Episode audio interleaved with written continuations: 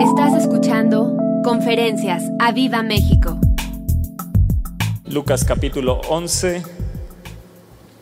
Dice el verso 1. Y después voy a pedir a los de medios si me ayudan con la NTV. Dice, aconteció que estaba Jesús orando en un lugar. Y cuando terminó, uno de sus discípulos le dijo, Señor, ¿qué le dijo? Señor, enséñanos a qué.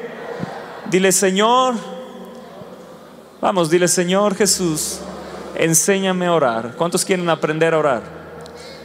Di, Jesús es el mejor maestro para enseñar. Di, yo hago hoy de Jesús el maestro en mi vida y le digo, Señor, enséñame a orar. Como también Juan enseñó a sus discípulos. Así que aquí vemos a los discípulos pidiéndole a Jesús.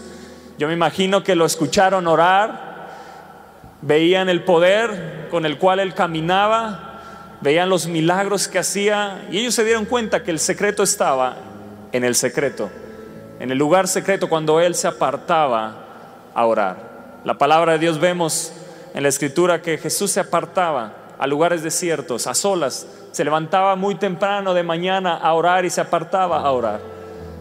Así que los discípulos se daban cuenta que ahí estaba el secreto del poder y ellos querían moverse en ese poder. Y yo no sé si tú te quieras mover en el poder del Espíritu. El secreto está en la vida de oración, di la vida de oración. Así que nosotros una de las oraciones que debemos de hacer es esta que hicieron los discípulos. Ellos ya estaban haciendo una oración. Señor, enséñanos a orar. Dile, Señor, enséñame a orar. Y a mí me gusta el, Evangelio de Lucas porque en este Evangelio vemos eh, la vida de oración de Jesús más que en otros Evangelios. Así que si tú quieres aprender a orar y quieres aprender sobre la oración, lee el, Evangelio de Lucas y vas a aprender más acerca de la oración. Y aquí vemos este pasaje, esta enseñanza de Jesús. Y les dijo, cuando oréis, decid, Padre nuestro que estás en los cielos, santificado sea tu nombre. Venga tu reino y hágase tu voluntad como en el cielo, así también en la tierra. Dile, Señor, así como en el cielo, sea en México, sea en esta nación. Eso es lo que pedimos, eso es lo que oramos, Señor, que se haga tu voluntad, no la de los gobernantes, no la de hombre alguno, no nuestra voluntad, Señor, la voluntad tuya es lo que pedimos que se haga en esta tierra. Vamos, dile, en esta tierra. Y el pan nuestro de cada día, dile Señor, el pan nuestro de cada día, dánoslo hoy. Esto es tu necesidad, la necesidad que tú tengas. Dile Señor, dámela hoy. Y perdónanos nuestros pecados, porque también nosotros, hay, perdonamos, ¿verdad? A todos los que nos deben o nos ofenden. Dile Señor, yo perdono a aquel que me insultó. Yo perdono a este familiar, a este al papá, mamá, yo no sé qué persona no has perdonado, pero Jesús nos enseña a orar y dentro de la enseñanza de orar debemos de perdonar. ¿Para qué? Para que no haya estorbo a nuestras oraciones. Así que en estos versos vemos a los discípulos pidiendo, enséñanos a orar. Yo lo que puedo ver es que los discípulos tenían hambre por la oración, di hambre por la oración. Di hambre por la oración no hambre por la respuesta. Tú puedes tener hambre por la respuesta y por eso oras. Pero la realidad es que tú y yo debemos de tener hambre por la oración, creyendo y sabiendo que va a haber respuesta. Y cuando llegue la respuesta, yo sigo teniendo hambre de la oración. Pero muchos de nosotros nos hemos detenido en el camino porque tenemos hambre por la respuesta, no tanto hambre por la oración. Y la realidad es que tú y yo nos debemos de transformar y convertir en hombres de oración, di hombres de oración. Como Jesús era un hombre de oración, era parte de su carácter. Él era un hombre de oración. Su liderazgo fue un liderazgo de oración, di liderazgo de oración. ¿Cuántos quieren tener un liderazgo de oración? ¿Cuántos saben que tienen autoridad sobre todo principado y potestad, sobre toda hueste y gobernación? Así que Jesús nos enseña que él tenía un liderazgo, pero el liderazgo de él era un liderazgo de oración. Él tenía tiempos apartados de oración y bajo esa unción y bajo ese poder, él se movía en un liderazgo sobre todo demonio. Y eso lo vieron los discípulos y ellos les dijeron, enséñanos a orar. Ellos tuvieron hambre por la oración y tú y yo creo que está creciendo en tu vida y en mi vida está creciendo el hambre por la oración, ¿verdad? Está creciendo en esta iglesia el hambre por la oración, creyendo que Él va a responder. Eso es lo que tenemos seguro, que Él nos va a responder, eso es seguro. Pero que no dejemos de orar, que no en el momento que obtengamos de Dios lo que queremos, dejemos de orar y no que veamos un Dios que solo da cosas, sino que Él es digno de que le busquemos, Él es digno de que tengamos comunión con Él, a Él es lo que le, le interesa. Todos los grandes líderes para Dios han labrado su liderazgo con luchas en el lugar secreto de oración. Así que tú tienes que luchar y tienes que forjar tu vida en el lugar secreto de oración. Di yo voy a forjar mi vida en el lugar secreto. Ahí donde nadie me ve, pero donde sí soy recompensado en público. Así que tú y yo debemos de expresarle a Jesús hoy en esta mañana nuestro deseo de aprender a orar. Tú y yo no podemos vivir sin oración. Te lo vuelvo a decir, tú y yo no podemos vivir sin oración. Todo hijo de Dios necesita la oración. Y Jesús, terminando esta oración, cuando les enseña del verso 2 al 4 de Lucas 11, les enseña cómo orar. Les da un modelo de oración. Pero en el verso 5 él continúa hablando de la oración. Y es lo que te digo, que uno tiene que continuar orando. Y les dijo también, verso 5, ¿quién de vosotros que tenga un amigo va a él a medianoche y le dice, amigo, préstame tres panes? Porque un amigo mío ha venido a mí de viaje y no tengo que ponerle delante. Y aquel respondiendo desde dentro le dice, no me molestes la puerta ya está cerrada y mis niños están conmigo en cama, no puedo levantarme y dártelos. Os digo, verso 8, que aunque no se levante a dárselos por ser su amigo, sin embargo por su importunidad se levantará y le dará todo lo que necesite.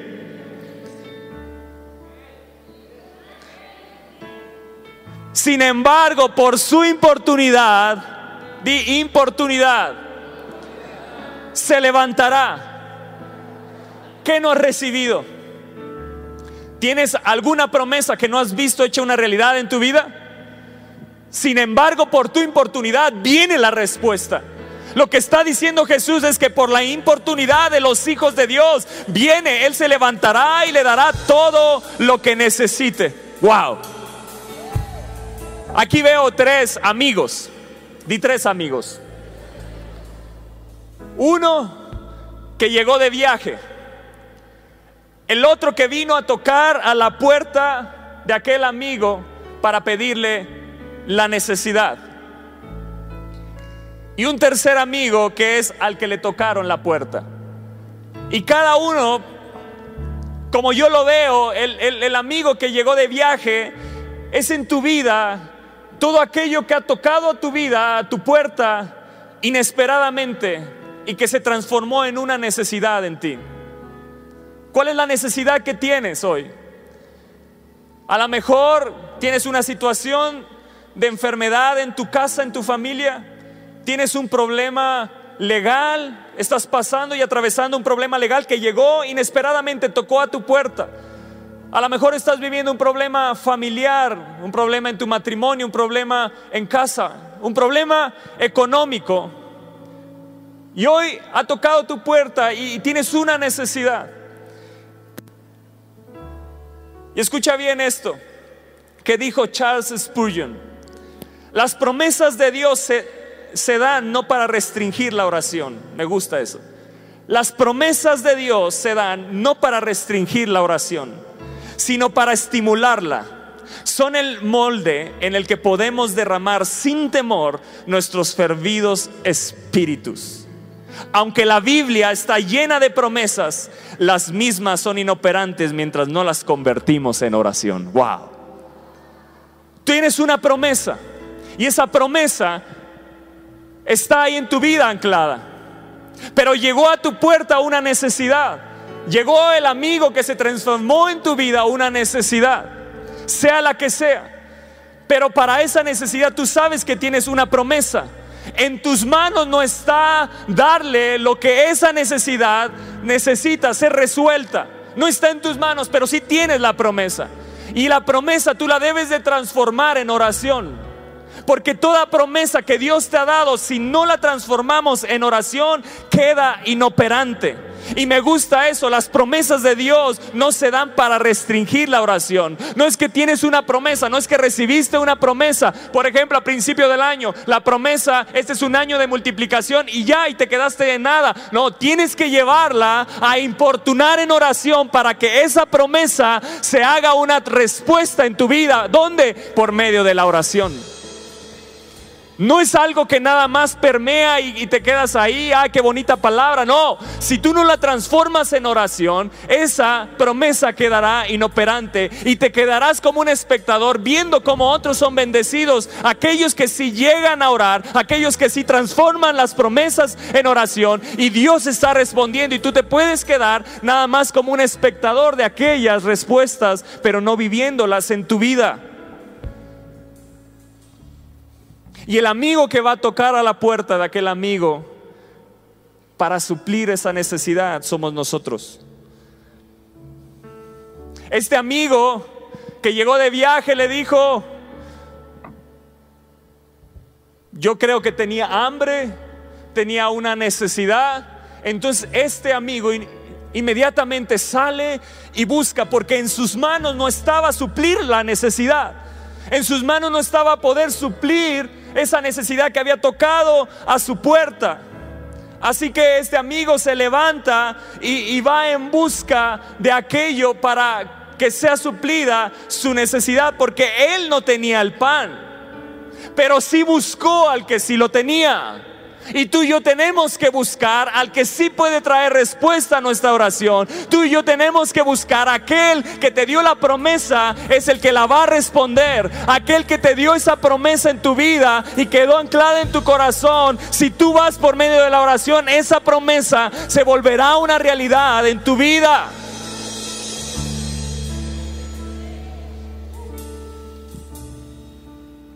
Pero ¿qué sucedió cuando tocó la puerta? Y aquel respondiendo, verso 7, desde adentro le dice, no me molestes. ¿Qué hubieras hecho tú en ese caso? Le dijo, la puerta ya está cerrada y mis niños están conmigo en cama y no puedo levantarme y dártelos. No me molestes. Lo que Jesús está diciendo es que en la vida de oración vamos a encontrar dificultades. Y esas dificultades van a intentar desanimarte y esas dificultades van a intentar que abandones la vida de oración como a lo mejor la has abandonado. Tienes la promesa, pero no viste respuesta en un tiempo y abandonaste la vida de oración. Te desanimaste. Hoy vengo a animarte y decirte, sigue adelante, sigue pidiendo, sigue buscando, sigue llamando, porque esa promesa, si Dios te la dio, Él es fiel y justo, Él es fiel y justo, y Él va a responder a cada promesa que Él nos ha dado.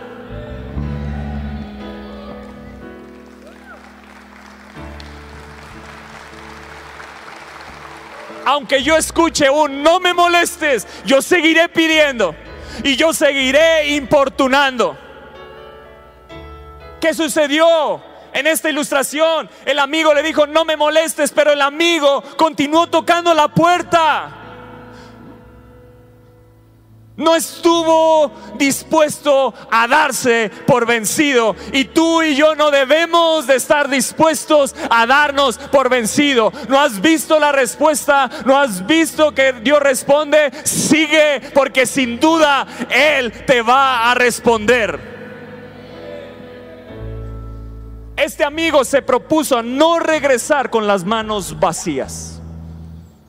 Y tú y yo debemos de ser ese tipo de hijos que no nos vamos a detener. Yo no vuelvo con las manos vacías. Él ha prometido, mi Padre es un Dios bueno que sabe dar buenas cosas a aquellos que se las, aquellos que se las, una vez.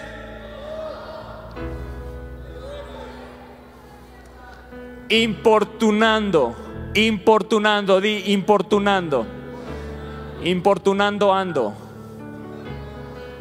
Así se llama la conferencia. Importunando, ando. Y no me voy a detener. Esto es para los millennials. ¿no? Di importunando, ando. Os digo, verso 8, que aunque no se levante a dárselos por ser su amigo, sin embargo, por su importunidad, se levantará y le dará todo. Di todo, wow, todo, todo, di todo lo que necesites, todo. Hasta las luces lo están. No sé si estén jugando allá arriba, pero ya párenle. Importunidad en el original griego es anaidea y significa descaro, insolencia. Y tú y yo debemos de ser descarados delante de Dios, ¿me entiendes? Pedir descaradamente. Si no se levanta por ser amigo, sí se levantará por tu importunidad. Jesús, el Padre, quieren que importunemos el cielo. Ellos sí desean que importunemos. A ti y a mí no nos gusta que nos importunen, pero a Él sí le gusta que le importunemos, porque en eso Él ve que confiamos en Él, en eso Él ve que hay fe en nosotros. Y a eso Él le agrada. Cuando hay un hijo con fe, a Él no le importa. Tú no le eres molesto. Sigue pidiendo, sigue buscando, sigue llamando iglesia. Os digo, pedid y se os dará. Buscad y hallaréis. Llamad y se os abrirá. Porque todo, porque todo, todo aquel que pide, recibe. Todo aquel que pide recibe. Esa es la promesa, esa es la seguridad. El que busca halla y el que llama se le va a abrir. Hay puertas que se te han abierto, pero hay puertas que se te han cerrado, ¿verdad? Hay puertas que tú has visto cómo se cierran delante de ti, pero no importa si se han cerrado, eso no quiere decir que Dios no las pueda volver a abrir. Simplemente te detuviste de seguir tocando. Sigue tocando la puerta. Sigue tocando la puerta. Porque el Padre prometió que si tocamos, Él nos la va a abrir.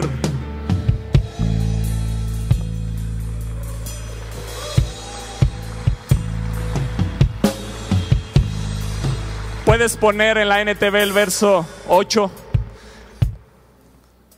Me ayudarían poniendo ahí arriba medios el verso 8 en la NTV.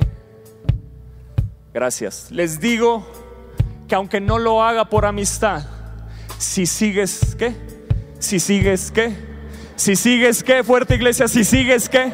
Tocando, Él, Él se levantará y te dará lo que necesitas debido a tu audaz insistencia. Verso 9. Así que les digo, sigan Así que les digo, así que les digo, ¿quién te dice? ¿Quién lo dijo? ¿Quién lo dijo? ¿Qué te está diciendo Jesús hoy? Sigan, sigan, sigan, sigan, sigan, sigan pidiendo, sigan pidiendo, sigan pidiendo, sigan pidiendo. Quebranta todo pensamiento que el enemigo ha puesto, que le eres molesto a Dios. Vuélvete un niño delante de Él. Claro, cuando mi hija nos pide, ya decimos, ya, párale. Pero Dios no. ¿Me entiendes? El gran problema es que como actuamos nosotros con nuestros hijos, pensamos que Dios actúa igual y Él es bueno. ¿Me estás entendiendo, iglesia? yo quiero quebrantar el pensamiento que te ha detenido a pedir, que te ha detenido a seguir buscando, porque el que sigue buscando, ¿qué? Va a encontrar. El que sigue llamando a la puerta, ¿qué? ¿Te habías dado cuenta de eso? Que las puertas se cierren, simplemente no estabas preparado para que se te abriera. Pero sigue tocando porque va a llegar un momento que en esa insistencia Dios te está formando para que entres a la bendición, pero con un corazón diferente. Lo que necesitamos y lo que Dios busca en medio de esa insistencia está cambiando tu corazón, está aumentando tu fe. Por eso en la parábola de la viuda y el juez cierra, cuando venga el Hijo del Hombre hallará fe, hallará gente que siga buscando hallará gente que siga pidiendo, hallará gente que siga tocando la puerta. Lo importante no es la respuesta, iglesia, lo importante es que te vuelvas y te transformes en un hombre de oración. Un hombre de oración es lo que, de lo que estás hecho, un hombre de fe es de lo que está hecho. No tiene momentos de fe, es un hombre, una mujer de fe, un hombre y una mujer de oración, es de lo que estás hecho, es algo que es inseparable de tu ser. Jesús estaba inseparable de la fe, inseparable de la oración. Por eso todo el tiempo él oraba y decía, Padre, te doy gracias por oírme, aunque yo ya sé. Él todo el tiempo estaba en oración porque era un hombre de oración. Y tú y yo somos llamados a ser como Jesús, hombres y mujeres de oración. Insistente, importunemos el cielo, no nos detengamos. Has orado por avivamiento y ves todo lo contrario y te detuviste. Pues hoy te animo, hoy te animo a que ores y que nos unamos en un solo espíritu y sigamos clamando, golpeando esta tierra contra con nuestra importunidad, con nuestra oración, porque sin duda los cielos, los cielos se van a abrir. Si tocamos el cielo, el cielo se va a abrir se va a abrir en un momento. En un momento este cielo, el cielo de bronce, se va a quebrar y se va a abrir sobre esta nación. Lo que tienes cerrado en tu vida se va a abrir. Lo que se ha levantado en oposición se va a quitar delante de ti. El problema legal se va a abrir espacio y se va a abrir camino donde no lo hay. Hay respuesta. Lo que Jesús dice es, la puerta se te va a abrir, vas a encontrar y lo que pidas lo vas a recibir. ¿Habrá alguien que lo crea? Habrá alguien que diga, yo me transformo hoy por el Espíritu de Dios en un hombre de oración he abandonado esa oración, pero hoy regreso en el nombre de Jesús. No importa lo que estés viviendo, tienes una enfermedad, sigue importunando, que eso no te detenga, que eso no te desanime, que eso te haga decir, yo sigo adelante porque tengo una promesa, nada me va a detener. La enfermedad te dice, no me molestes. El problema legal te dice, no me molestes, pero yo sigo tocando porque tengo una promesa. Yo sigo buscando y yo sigo pidiendo. Este hombre fue a pedir el pan, fue a buscar al amigo y fue a tocar a la puerta. No son tres cosas separadas, es la oración. En la oración uno pide, busca y toca. Amén.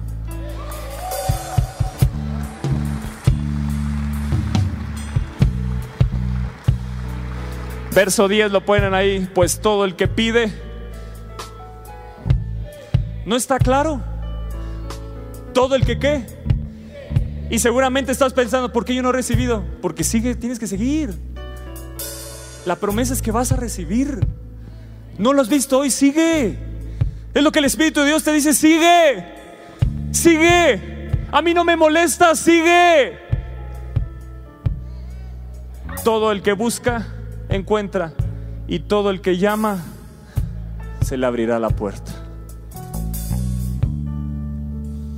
Agustín de Hipona dijo esto, vete al Señor mismo, al mismo con quien la familia descansa. Amén. Y llama con tu oración a su puerta y pide y vuelve a pedir y será como el amigo de la parábola. Se levantará y te socorrerá. No por aburrido de ti, está deseando dar Está deseando dar. Si llamaste a su puesta y no recibiste nada, sigue llamando que está deseando dar. Difiere darte lo que quiere darte para que más apetezcas lo diferido, que suele no apreciarse lo aprisa concebido. ¿La agarraste? En la insistencia y en la oportunidad, deseas más a Jesús. Y eso es suficiente.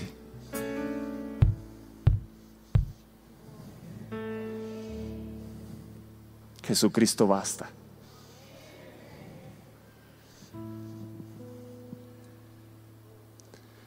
Hasta que no veamos la oración,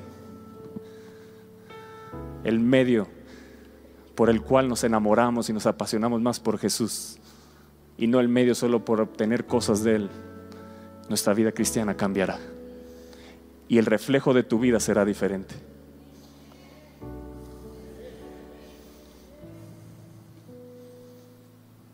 Qué vergüenza para aquel amigo que le tocaba en la puerta y hacía escándalo. Por la vergüenza fue y le abrió, dijo, van a salir los vecinos, van a decir qué mala onda soy. ¿Me entiendes? Hay un reflejo, hay un testimonio cuando tú importunas el cielo. Viene respuesta de Dios. Y viene respuesta para esta nación porque nos estamos levantando a orar. Yo te felicito a los que se levantan y vienen aquí a orar. Yo te felicito y a los que no los animo en el nombre de Jesús porque vamos a ver respuesta. Si ves las puertas cerradas a tus, a tus peticiones, no te desesperes, sigue tocando. Sigue tocando. Te has desesperado, sigue tocando. La fe se está levantando en ti. La fe se está levantando en ti. Y cuando venga el Hijo del Hombre, se hallará fe en ti. Se hallará en fe. Hallará un hombre de oración. Y el hombre de oración siempre está pegado a la fe. Y la fe está pegada a la oración. No puedes separar una de la otra. No me digas que tienes fe y no tienes vida de oración. No se puede. Y no me digas que ah, eres un hombre de oración y no tienes fe. No se puede. Van pegadas una con la otra. No somos llamados a decir oraciones, somos llamados a orarlas. Cuando oras por los alimentos, dices oraciones, óralas. Que sea un gracias, pero con fe. ¿Me, entiendes, iglesia? No somos robots que estamos programados, ah, es hora de comer, voy a dar gracias. No, gracias Señor. Gracias con fe, gracias porque nunca ha faltado. Y aquellos que les falta, Señor, suple su necesidad. Amén. Por lo menos, ¿me entiendes? Mm.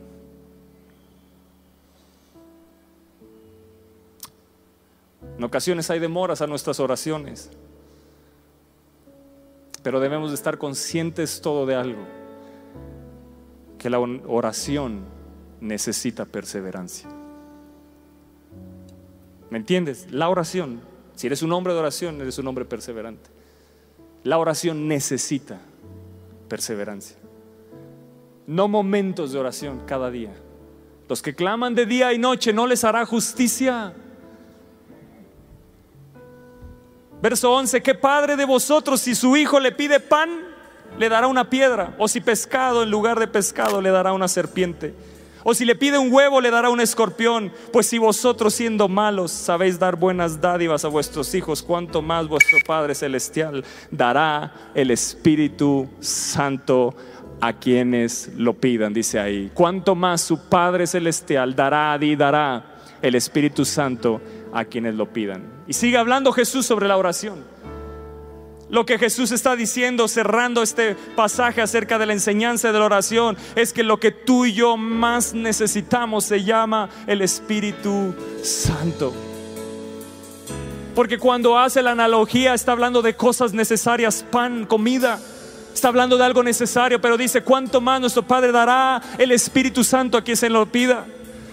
Hasta que no te das cuenta que tu mayor necesidad es tener al Espíritu Santo cada día y que no puedes salir de tu casa a trabajar ni hacer ninguna actividad si no vas bajo la influencia del Espíritu Santo. No vas a ver una transformación en tu andar. Cada día, iglesia, cada día antes de salir a trabajar, pide al Espíritu Santo porque Él te lo va a dar. Esa no tardará. Esa respuesta vendrá inmediatamente. Eso sí viene inmediatamente. Él te dará el Espíritu Santo porque Él no puede negar algo de lo cual tenemos derecho.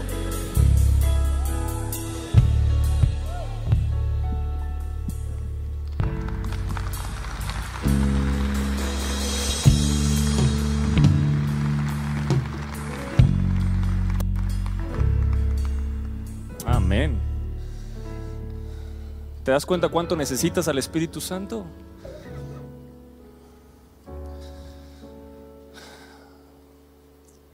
Jesús nos está moviendo a ser importunos, iglesia, a ser fervientes y constantes en nuestras oraciones. Tú y yo podemos ir con confianza ante el trono de la gracia.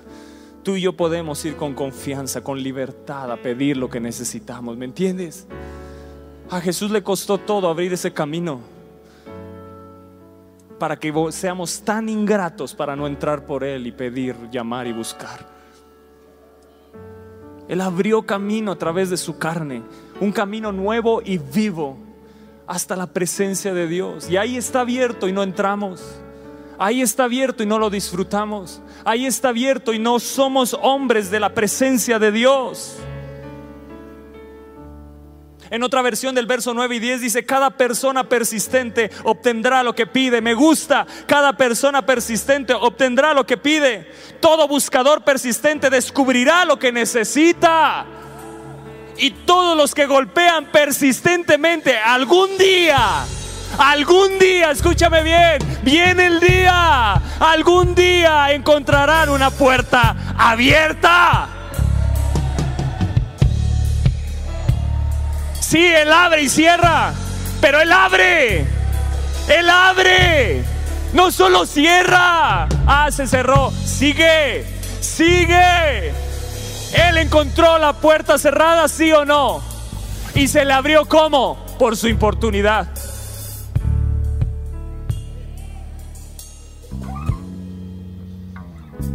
Pero ¿sabes qué?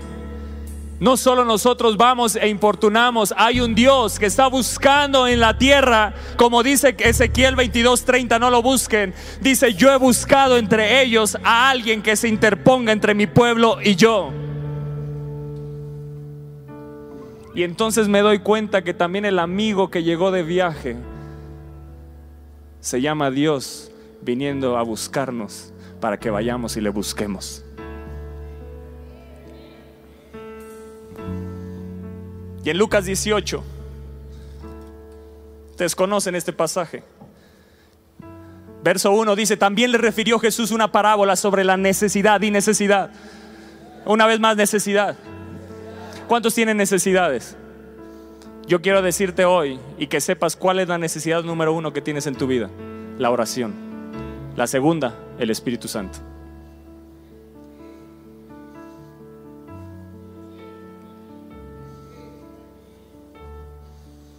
Andrew Murray dijo, la oración no es trabajo ni es carga, sino un gozo y un triunfo, una necesidad.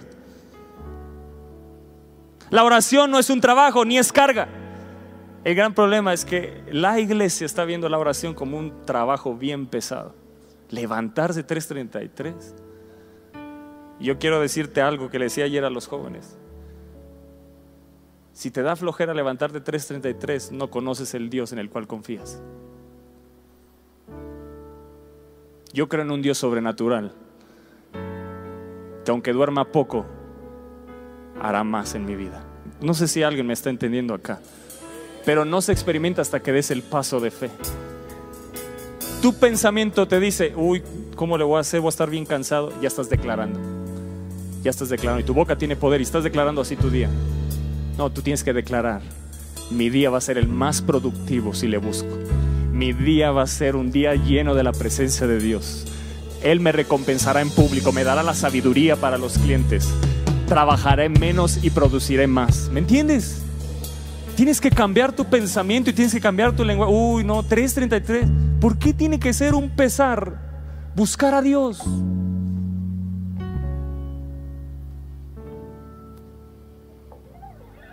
¿Por qué tiene que ser un pesar en nuestra vida buscar a Dios?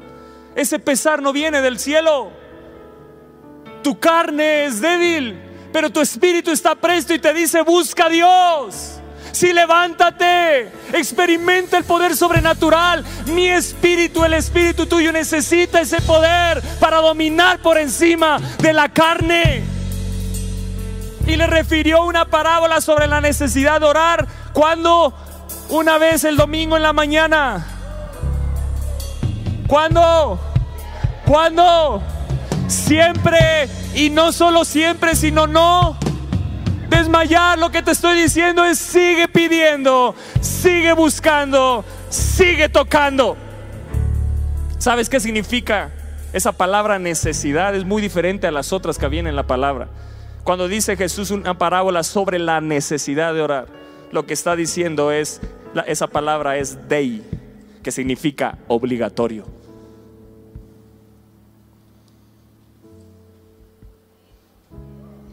Obligatorio. Hasta que no entiendas que eres un hijo con una obligación ante el Padre de orar,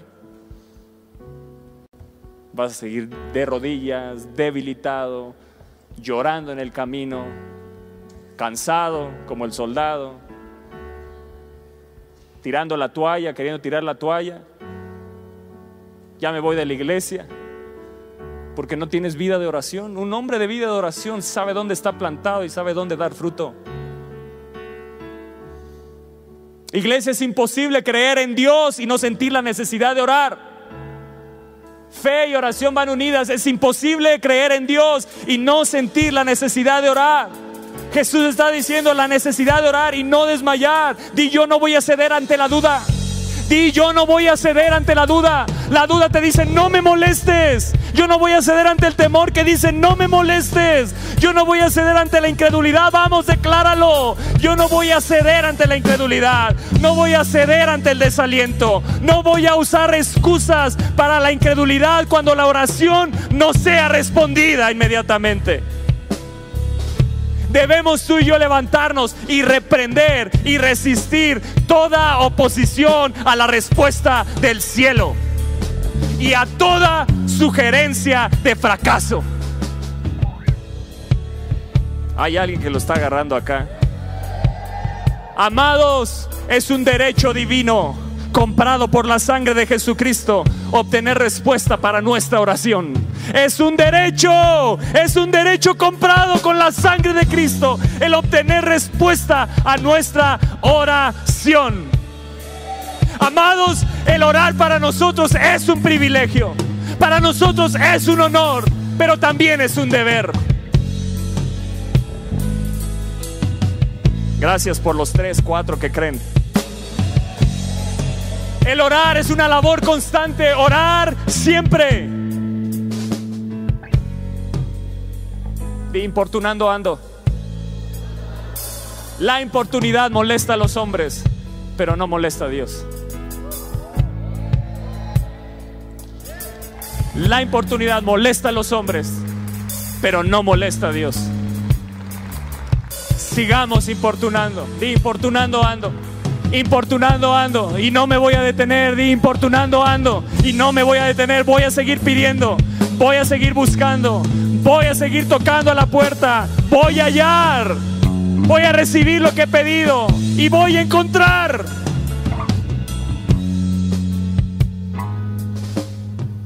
Verso 7 de Lucas 18 dice, ¿y acaso Dios no hará justicia a sus escogidos? Y yo soy un escogido. Di yo soy un escogido. Me gusta esta parábola porque habla de una viuda que va ante el juez injusto. A una ciudad dice que en una ciudad un juez que ni temía a Dios ni respetaba a hombre, había también en aquella ciudad una viuda la cual venía a él diciendo, hazme justicia de mi adversario. Y él no quiso por algún tiempo, pero después de eso dijo dentro de sí, aunque ni temo a Dios ni tengo respeto a hombre, sin embargo, porque esta viuda me es ¿Me es? A los hombres les molesta la importunidad, pero a nuestro Dios no. Le haré justicia, no sea que viniendo de continuo me agote la paciencia. Y les dijo el Señor, oíd lo que dijo el juez injusto. ¿Y acaso Dios no hará justicia a quién? Me gusta Jesús cómo nos mete ahí. Di yo no soy una viuda, no, yo soy un escogido. Di yo soy un escogido que claman a Él día y noche, ¿se tardará en responderles? Os digo que pronto, os digo que pronto les hará justicia, pero cuando venga el Hijo del Hombre, ¿hallará qué? ¿Fe en la tierra? Y yo soy escogido de Dios. Yo oro como un escogido de Dios. Yo clamo día y noche como un escogido de Dios. Di yo no me voy a detener. Vamos, di yo no me voy a detener. La viuda era ajena al juez pero el pueblo de Dios somos sus elegidos. Acá está alguien que está escuchando La viuda era ajena al juez, pero nosotros, tú y yo, somos el pueblo elegido por Dios. Somos nación santa, somos real sacerdocio para anunciar las virtudes de aquel que nos llamó de las tinieblas a su luz admirable. La viuda acudía al juez que estaba a distancia. Nosotros nos podemos acercar a Dios en este mismo instante. Ella acudía a un juez injusto, nosotros acudimos al juez y Padre justo. Ella no tenía ninguna promesa de que sería escuchada, pero tú y yo tenemos la promesa que Dios escucha y cumple su promesa. Ella solo podía acudir al juez a ciertas horas, pero tú y yo podemos acudir a Él a cualquier hora. ¡Oh! ¡Oh! Dios tiene poder para hacer mucho más de lo que pedimos. Dios tiene poder para hacer mucho más de lo que pedimos y de lo que entendemos. Pide, busca, llama, pide, busca, llama. El Padre, el Hijo y el Espíritu Santo te alientan. El Padre te dice, pide. El Hijo te dice, busca. El Espíritu Santo te dice, llama.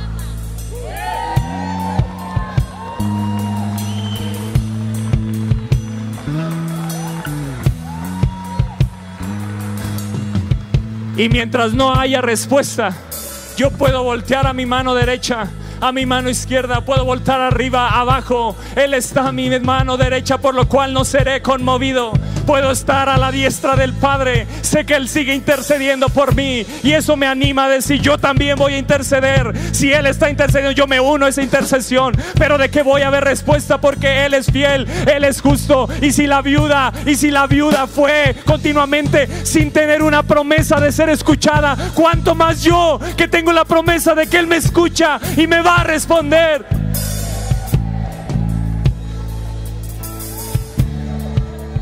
Y la respuesta que viene es mucho más allá de lo que tú has pedido. Y de lo que puedes entender. El avivamiento en México es mucho más allá de lo que hemos pedido y de lo que podemos entender. No llegará de la forma que tú has pensado, llegará de la forma como Él ha pensado. Es en la importunidad que los pensamientos de Dios se vuelven tus pensamientos. Es en la importunidad donde eres transformado en un hombre de fe para no detenerte y llegar a la meta. Lo que Dios más le interesa es tenerte en la gloria con Él. Jesús usa un medio como la oración para que no nos perdamos. Si no entendemos de que nos debemos de volver hombres y mujeres, para que cuando vengamos a nuestros pastores para pedir consejo sea, te unes a mi oración.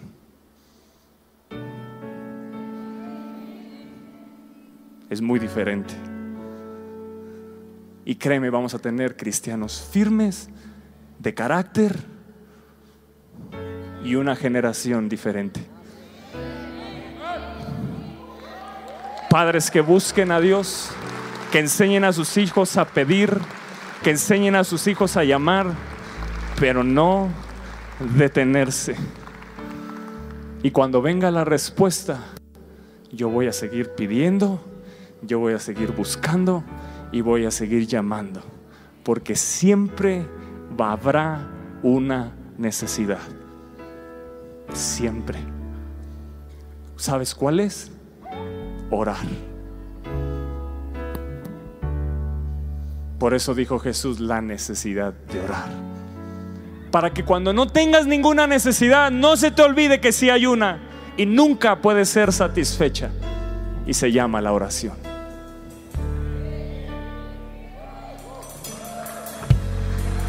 Hay una oración, hay un pedido que nunca puede ser satisfecho y se llama orar.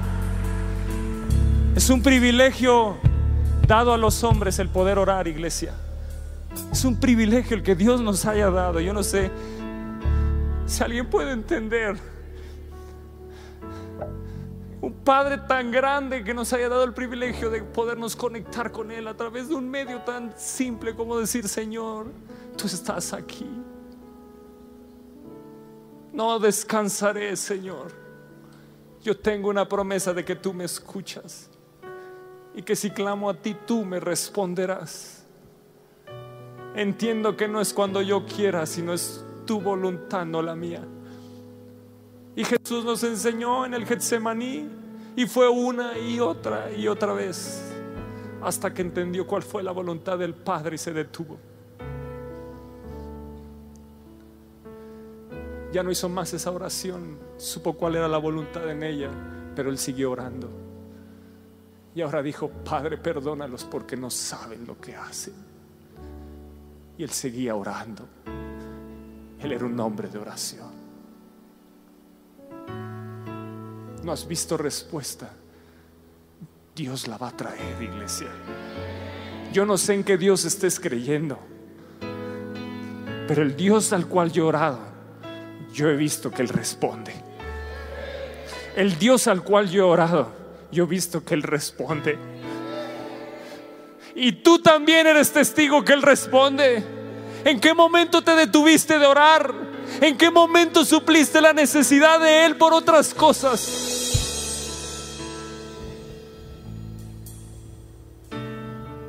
Christmas Evans fue usado en un avivamiento impresionante.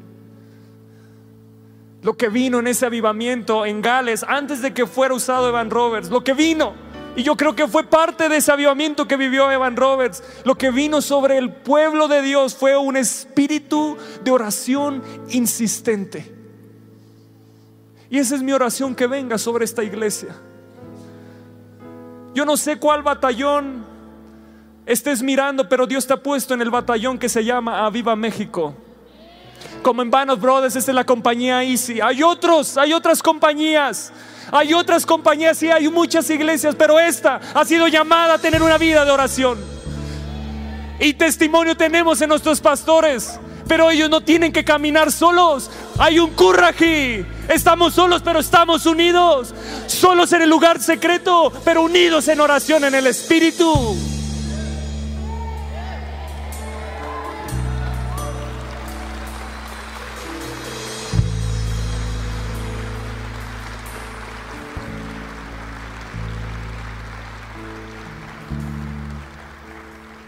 Yo quiero que vengan nuestros pastores aquí. Adelante. Y solo quiero que vengan aquí al frente. Si quieren, yo creo que acá arriba mejor. Que vengan aquí los que digan, nos unimos con ustedes en la madrugada. Así como ustedes piden, nosotros vamos a pedir. Así como ustedes llaman, así como ustedes buscan a Dios, nosotros nos vamos a levantar. No te estoy diciendo que ores lo que nuestro pastor ora horas, ¿verdad? Pero que 10 minutos, 15 empieces hasta que se te vuelva una necesidad, un hambre, la oración, ¿me entiendes? Que así como no puedes vivir sin comer, digas, hoy no oré, y ahí te postras. ¿Han visto a los judíos? Yo los he visto en cualquier... ahí se paran y se detienen y ellos empiezan a orar. Y yo digo, ¿y nosotros? Que entendemos que se nos abrió camino. ¿Dónde estamos? Pero creo yo que está incomodando el Espíritu a levantar una iglesia de oración, de hombres y de mujeres que oran, que claman En esta semana vimos un milagro. Una persona de nuestra iglesia, su hijo, le hicieron una llamada de extorsión. Inmediatamente su papá ahí en el camino clamó a Dios. Inmediatamente Dios respondió. Porque Dios responde a la oración, no responde a las quejas, no responde, ¿me entiende? Y si queremos ver un avivamiento, el avivamiento que nuestros pastores tanto desean, esto no es de llaneros solitarios. Estos son de los que suben a la montaña con ellos. No que caminan solos, sino que no estamos ahí físicamente, pero ellos pueden tener la seguridad que a las 3.33 hay uno más, hay dos, hay tres, hay cuatro. ¿Cuántos más se pueden unir y decir 3.33 será una marca de este batallón? 333 será una insignia de este batallón. Yo no sé qué es lo que Dios esté llamando a otras iglesias. No estén mirando a otros. No es que allá no encuentro un 33.3. Aquí sí. Y aquí hay una visión clara. Un avivamiento para esta nación. Ver respuesta a nuestra oración. Levantarnos como una iglesia de oración constante y perseverante. Una iglesia que se atreva a importunar. Así de fuerte como suena, que sea descarada en la oración. Amén.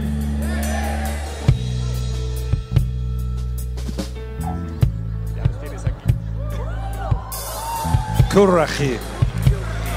Coraje. Estamos solos, pero, pero no estamos solos.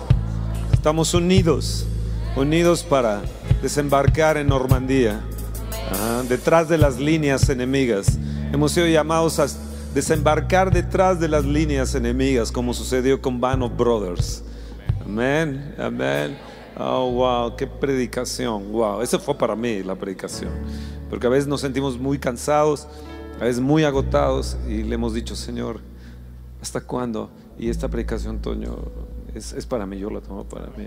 Yo lo tomo para mí. Yo lo tomo para mí.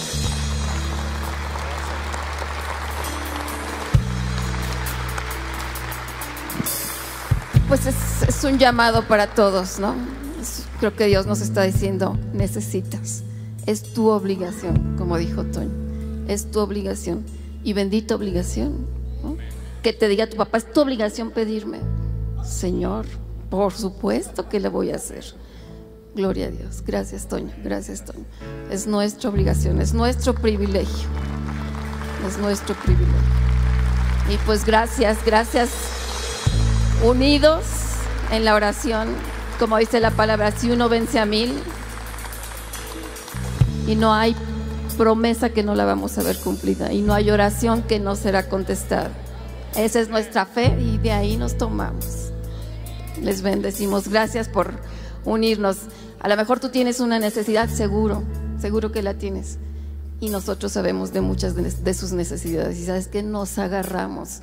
Señor, la necesidad fulano, la necesidad perengano. Tú las conoces, pero también las llevamos en nuestros hombros. Con la confianza, con la certeza que Dios tiene la respuesta. Y orando que conteste pronto muchas veces, Señor, ya. Y ese es nuestro anhelo, que todas y cada una de sus peticiones se vean contestadas. Ese es nuestro deseo y nos alegramos tanto cuando sabemos de ello. Gracias, gracias Toño.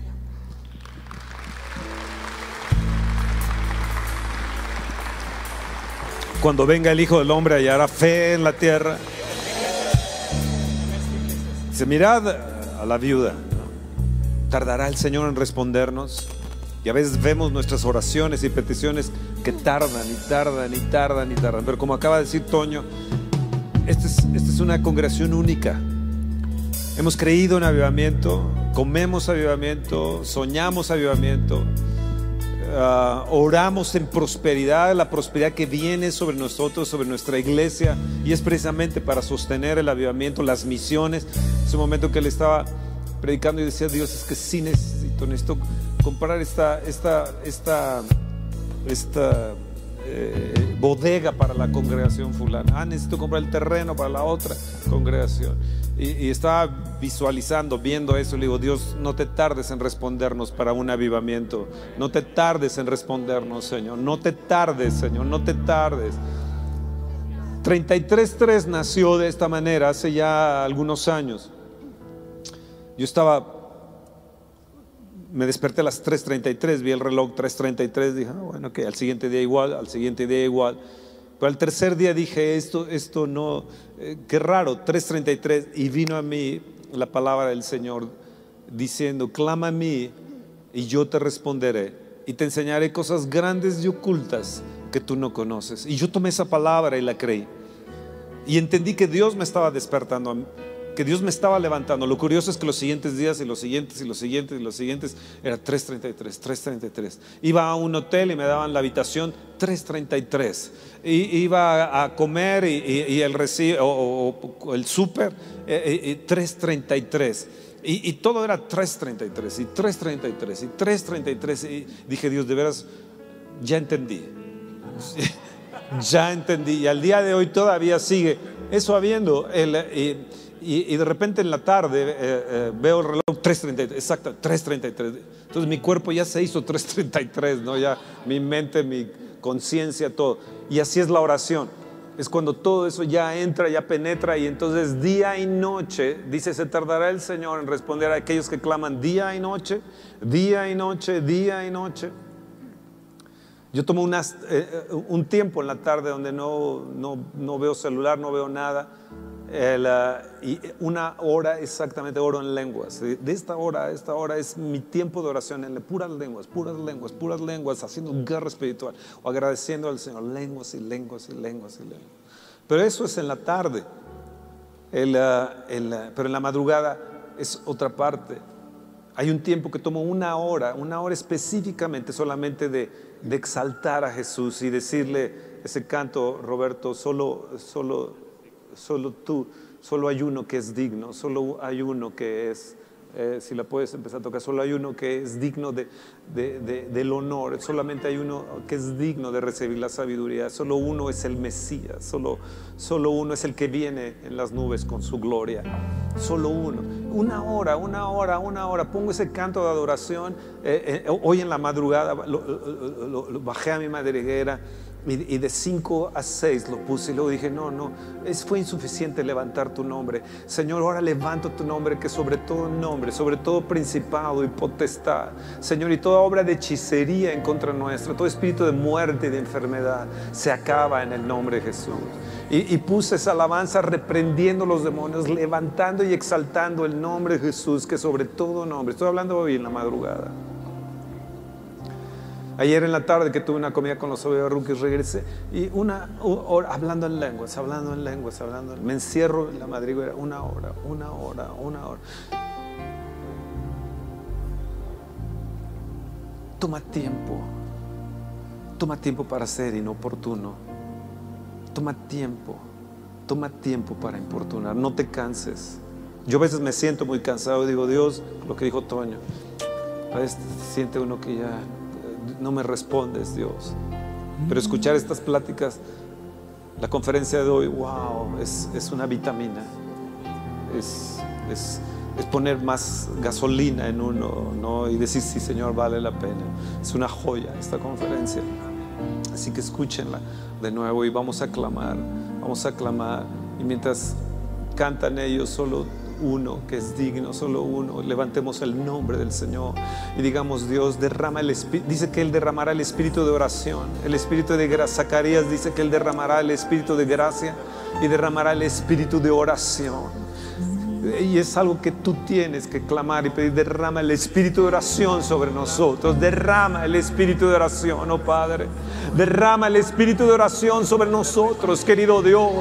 Oh Dios, esta nación, esta nación necesita de ti, necesita de tus oraciones, tu casa, tu familia, necesita de tus oraciones. Vamos pueblo, dile, dile Señor, derrama el espíritu de oración sobre mí. Derrama el espíritu de oración sobre mí. Uno hay que vamos, Diles, Padre, derrama el espíritu de oración sobre mí. Quiero ser inoportuno, Señor. Quiero tocar a la puerta, Señor. Quiero ah, ah, insistentemente, Señor, tocar y tocar y tocar y tocar. Oh Dios, de alguna forma se va a abrir porque tu nombre es sobre todo, todo nombre que se nombra, oh Dios. Oh Dios, yo levanto tu nombre, Señor, hacia esa puerta, Señor, y en tu nombre toco esa puerta. En tu nombre pido, Señor. En tu nombre, Señor, solicito. Hazme justicia.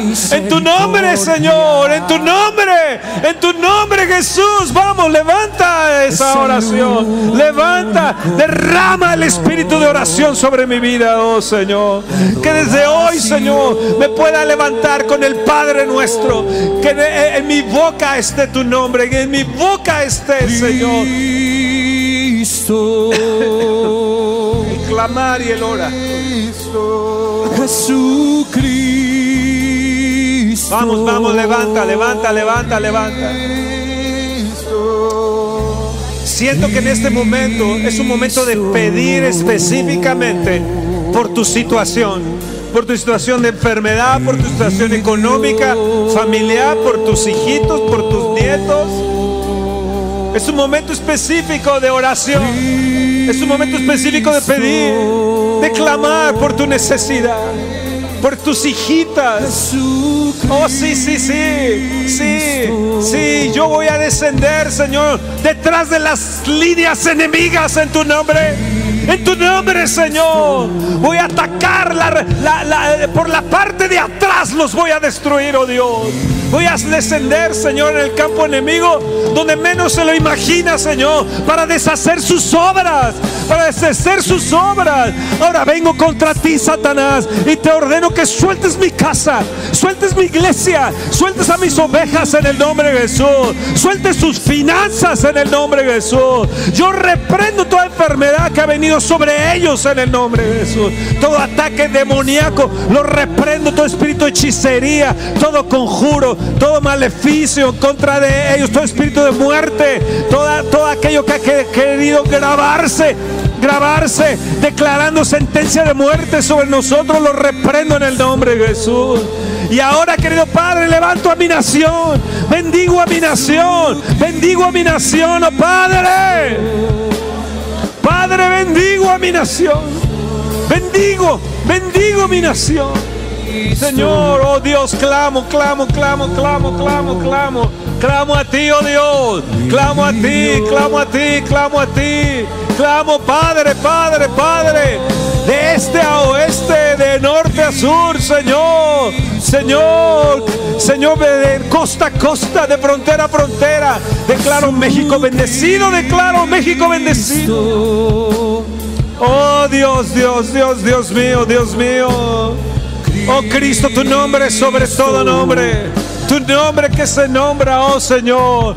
Tú eres mi Dios, tú eres mi Dios, tú eres mi Dios. Cubro con la sangre Jesús a cada niño de nuestra congregación, a cada bebé. Lo cubro con tu sangre preciosa. A cada persona de nuestra congregación, los adultos, los jóvenes, Señor. Los niños, los cubro con tu sangre. Con tu sangre preciosa, Señor. Cubro mi casa, Señor, con tu sangre. Oh Jesús, Jesús. Hemos vencido por medio de la sangre del Cordero.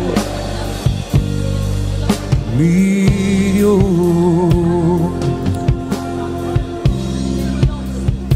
Señor, ahora te pedimos por avivamiento. Avívanos. Avívanos. Aviva tu obra en nosotros. Pon fuego una vez más en nosotros. Que se encienda nuestro espíritu por ti, Espíritu Santo. Señor, Señor, enciéndenos, que seamos antorchas encendidas. Señor, que no se apague el fuego.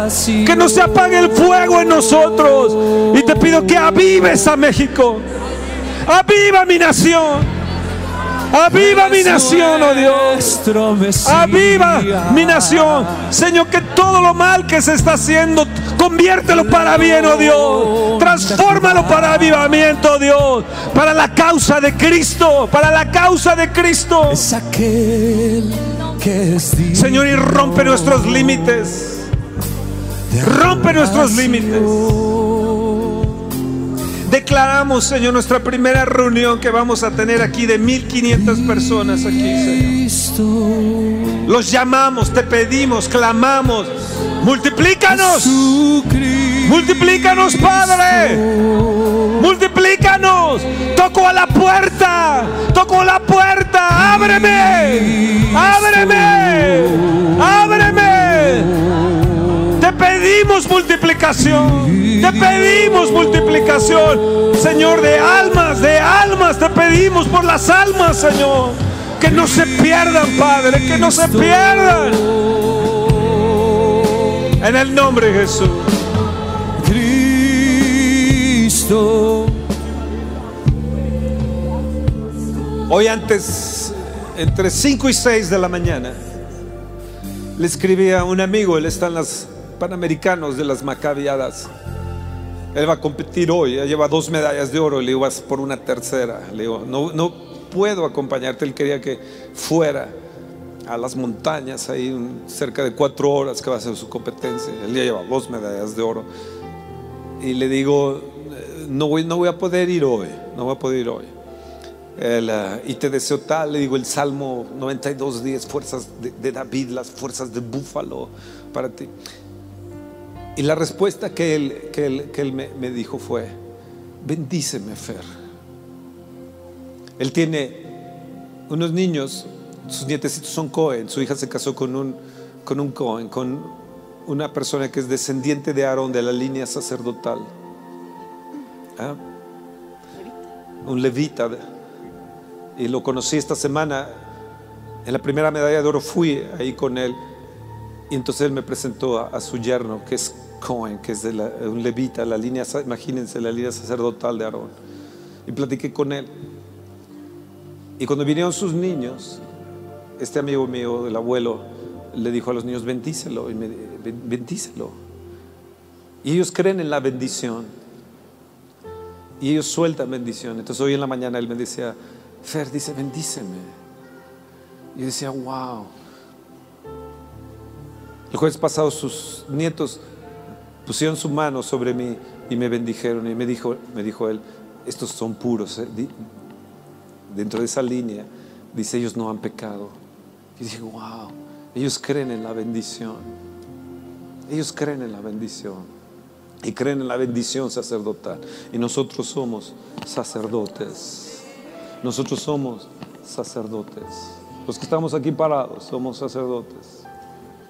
El abuelito de Esther, sus abuelitos fueron pastores. Ella tiene una línea sacerdotal que nos llegó a nosotros, le llegó a Toño, a Elisa, esta línea sacerdotal. Y viene hacia Camila, hacia Micaela. Esa línea de sacerdocio. Y nosotros queremos bendecirlos. Queremos bendecirlos. Entonces le puse números, número 6, declaré sobre el número 23. Y le empecé a poner citas. Le dije, esto es de Moisés, le dije. Esto es de David. Y, él me contestó y me dice, gracias, Fer. Recibo, los recibo. Ellos, lo creen y lo reciben. Mi pregunta es si tú lo crees y lo vas a recibir. Amén. Le puse Deuteronomio 28 también. Bendigo tu salida y tu entrada. Bendigo. Y empecé a decirle sobre sus músculos, sobre su corazón, sobre su oxigenación por la competencia que él está en estos momentos teniendo. Y, él, ah, y ellos lo toman y lo creen. Cuando yo lo bendije ya llevaba dos medallas de oro. Le dije, vas a ir hoy por una tercera.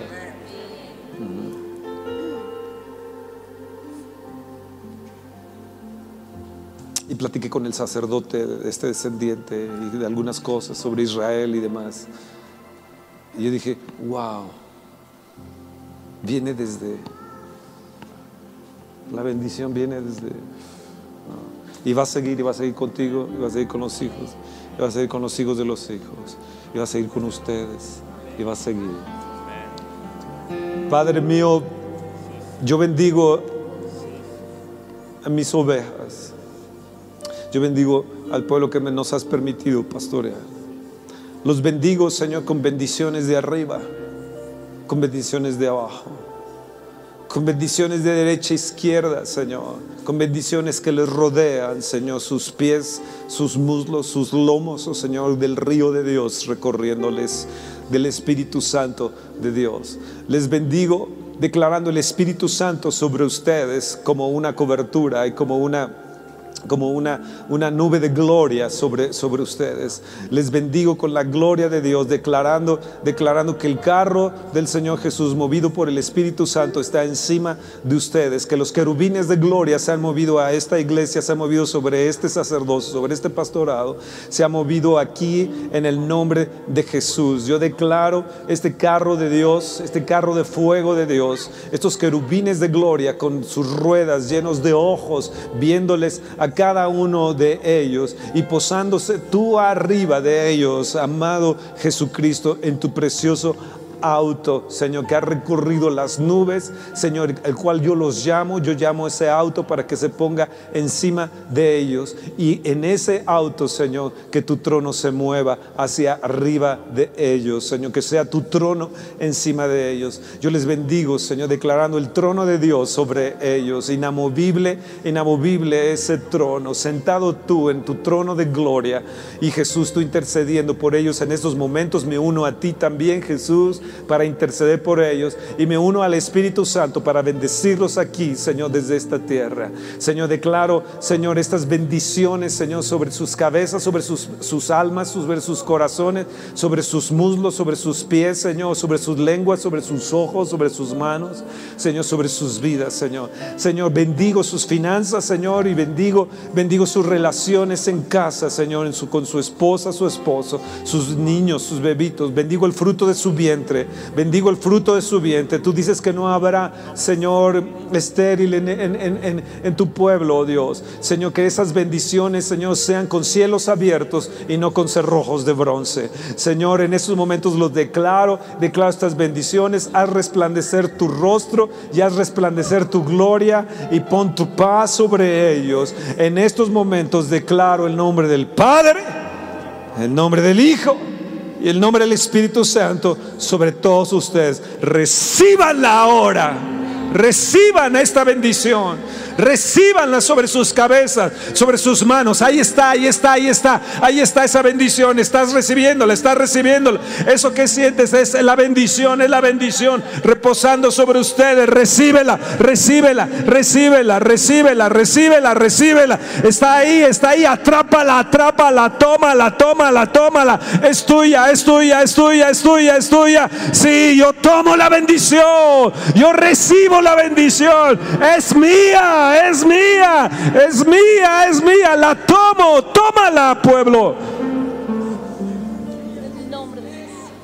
En el nombre glorioso de Jesús. Amén.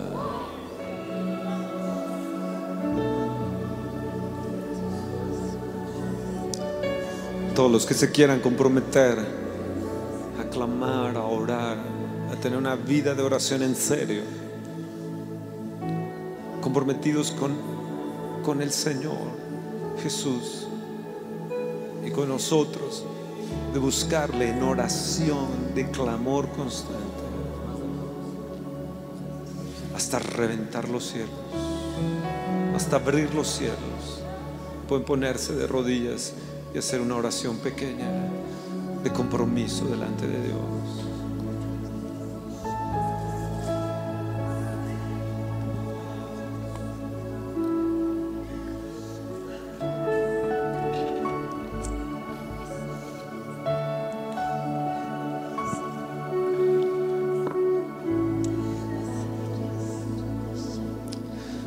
Señor, nos postramos delante de ti, como cuando Jesús vino al huerto y se postró ante ti, oh Padre, como Pablo que doblaba sus rodillas delante del Padre. Para ser fortalecidos y orar y ser fortalecidos con poder en nuestro hombre interior por el Espíritu. Hoy, los que estamos aquí de rodillas, querido Padre, nos comprometemos a una vida de oración, a una vida de clamor, a una, búsqueda insistente. Necesitamos que derrames el espíritu de oración en nosotros. Tú lo dijiste en Zacarías, que derramarías el espíritu de oración sobre nosotros. Derrámalo, derrámalo sobre nosotros, oh Dios. Que no demos descanso, Señor. De día y de noche no demos descanso. Como rispa, oh Señor, hasta que se abrieron los cielos, oh Dios. Como Elías, Señor, que dijo, vive el Señor en cuya presencia estoy. Señor, queremos vivir en tu presencia, comprometidos con tu presencia, comprometidos contigo, Padre, de buscarte día y noche, clamando unidos como un ejército, como una banda de hermanos, Señor, de oración, como un equipo de hermanos en la fe, Señor, hasta ver, Señor, derramada tu gloria sobre nosotros, nuestras familias, nuestras casas, nuestra nación, Señor. Hoy declaramos que somos un ejército de oración, un ejército de oración, oh Dios, que nos levantamos, Señor, tal vez como los 300 de Gedeón pero listos para seguir a nuestro, a nuestro líder, Señor, seguir a, a ti, Jesús, a ti, Jesús. Nos comprometemos contigo, querido Padre, en el nombre de Jesús. Derrama sobre nosotros tu Santo Espíritu. Sin Él no podemos, sin ti, Espíritu Santo, no podemos. Ayúdanos, ayúdanos, despiértanos, danos la fuerza, danos el vigor espiritual, Señor que venga la sobrenaturalidad tuya sobre nosotros, oh Dios. Señor, nos comprometemos hoy, Señor, a insistir, a tocar, a llamar, a buscar, Señor. Hoy entendimos que tú eres el amigo que estás deseoso detrás de la puerta para darnos abundantemente y sin reproche, Señor. Que tú estás deseoso de respondernos. Tú dices que cuando oremos cerremos la puerta que oremos, Señor, y que tú nos recompensarás, querido Padre, en público. Necesitamos que nos recompenses, oh Señor. Respóndenos.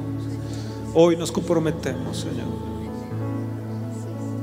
Como esa serie de televisión a decir, Curraji. Estamos solos, pero no solos, Señor.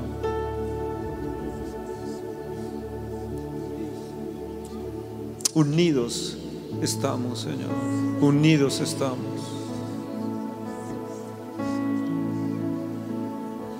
En el nombre de Jesús declaramos, Señor, que tomamos posesión sobre esta nación, sobre las finanzas que nos hacen falta, que tomamos posesión, Señor. Y no pararemos, Señor, de insistirte, salva a las almas, salva a las almas, salva las almas. Pone en nosotros la pasión por las almas, Señor. Te lo imploramos. Sálvalas. Salva Gilotzingo, salva al Estado de México. Salva Naucalpan, a Tizapán, a Tlanepantla. Salva México. Hoy nos comprometemos, Señor, a clamar, a buscarte, Señor. A buscarte, Señor. Pedirte por las almas. Aquí de rodillas, Señor Pactamos contigo, Dios. Sé propicio a nosotros, oh Dios. Nosotros te buscaremos, Señor. Pactamos contigo, Señor, de que seremos gente de oración, oh Dios. En el nombre de Jesús. En el nombre de Jesús.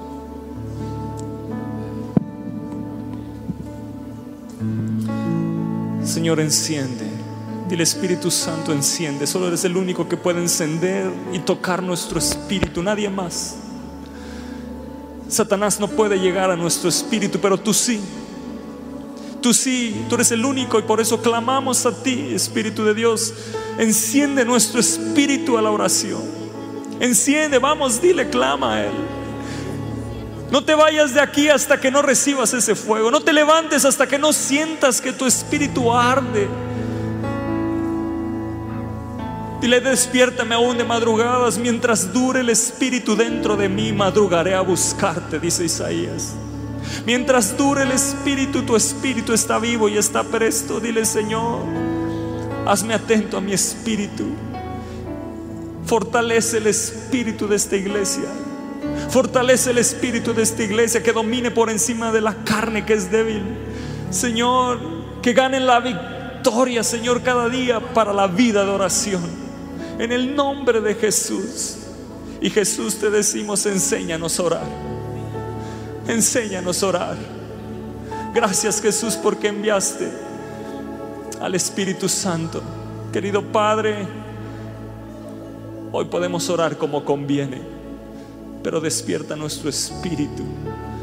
Que nuestro espíritu sea despierto, atento, Señor.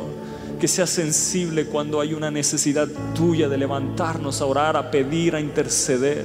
Señor, haznos tan sensibles que no tengas que buscar a otro si no lo encuentres en mí, dile. Que no tengas que buscar a otro, lo encuentres en mí. Que no pases de mi casa si no te quedes en ella, Señor. Yo prepararé cuarto para buscarte. Y sé que viene recompensa para esta iglesia. Viene recompensa para mi vida. Señor, tú lo prometiste y yo lo creo. No descansaré de pedir, no descansaré de buscar y no descansaré de tocar, de llamar a la puerta en el nombre de Jesús. En el nombre de Jesús. Espera nuestra próxima emisión de Conferencias. ¡A Viva México!